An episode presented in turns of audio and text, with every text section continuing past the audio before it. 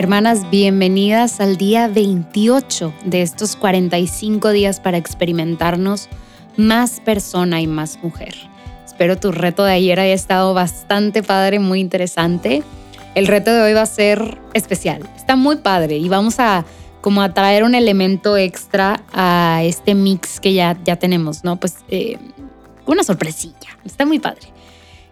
¿Qué pasa con nuestra vida espiritual? Retomando un poco lo que hablamos ayer a veces, les digo, la, la vida es esta pequeña, gran montaña rusa. Lo vimos y lo vemos en muchas historias en el Antiguo y en el Nuevo Testamento, como, digo, lo vemos muy marcado, por ejemplo, en la vida de Job, ¿no? Como un día podemos tener una posición económica, podemos tener salud, o sea, ni siquiera tienen que ser cosas tangibles, pueden ser también esta parte de la salud, la felicidad, ¿verdad? Experimentar mucha felicidad con mi familia, con mis amigos. Y en otro momento de mi vida, no de un día para otro, pero en otro momento de mi vida puedo experimentar tribulación, enfermedad, una crisis económica.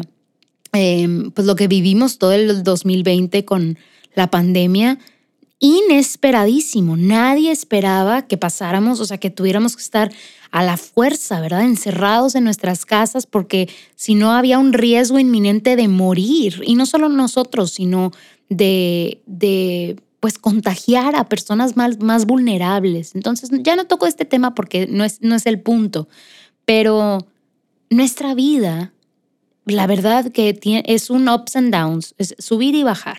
Y a veces estamos mucho tiempo arriba y no bajamos tanto y a veces estamos mucho tiempo abajo y decimos, Señor, ¿qué está pasando? Es, una combinación, ¿verdad?, entre las dos.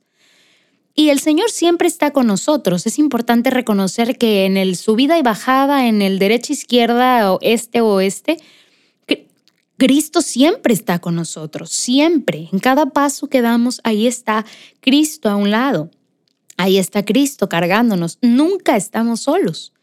Pero el que Cristo esté con nosotros, no, el que seamos discípulos de Cristo, no nos hace y no nos exenta más bien de experimentar tribulación, dolor, y no nos exenta de experimentar una escasez, una aridez en nuestra vida espiritual.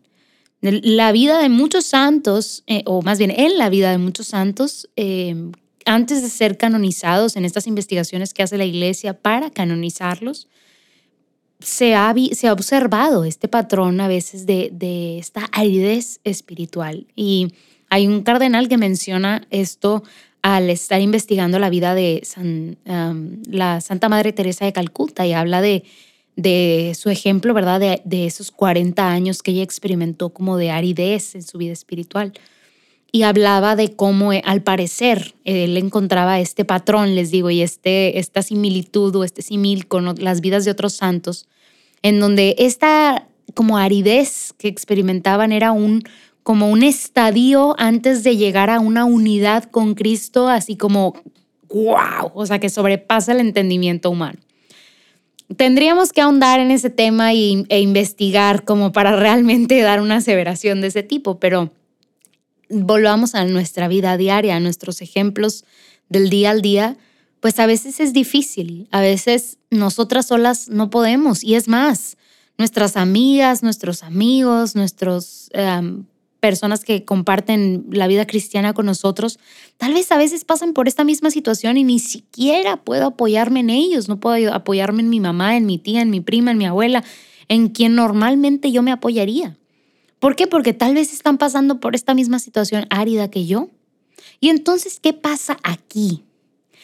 Lo maravilloso de nuestra iglesia es que es una iglesia de comunidad, de comunión.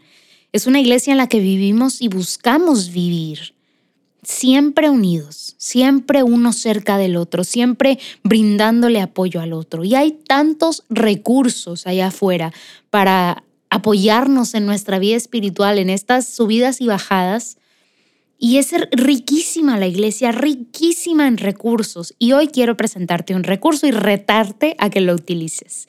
Yo lo utilizo mucho y me encanta porque son como pequeñas gotas de agua fresca. No digamos, oye, que la gota de la gracia del Señor que se derrama. Y a veces sí, la verdad, pero es esta agua fresca. A veces yo estoy tomando agua caliente todos los días y digo, ay, ya no quiero tomar agua caliente, o sea, quiero algo diferente. Y este podcast para mí es agua fresca. Se llama Meditación del Día RC y es otro de los podcasts de Juan Diego Network. Y cada día, cada día del año, 365 días, hay una reflexión diferente, una reflexión pequeña de 10 a 12 minutos cargada de gracia, cargada de gracia. Y es una meditación del Evangelio. Se, oye, ¿de dónde sacan inspiración todos los días? Pues del Evangelio, ¿de dónde más? La verdad es que es un recurso padrísimo, porque en esos momentos en donde a mí me cuesta y a nosotras nos cuesta conectar con el Señor, tener un momento de oración, nuestros hermanos vienen al rescate de cierta manera. Entonces el reto de hoy es que te metas en Spotify, Google Podcasts, Apple Podcasts, em, desde la página de Juan Diego Network a buscar meditación del día RC.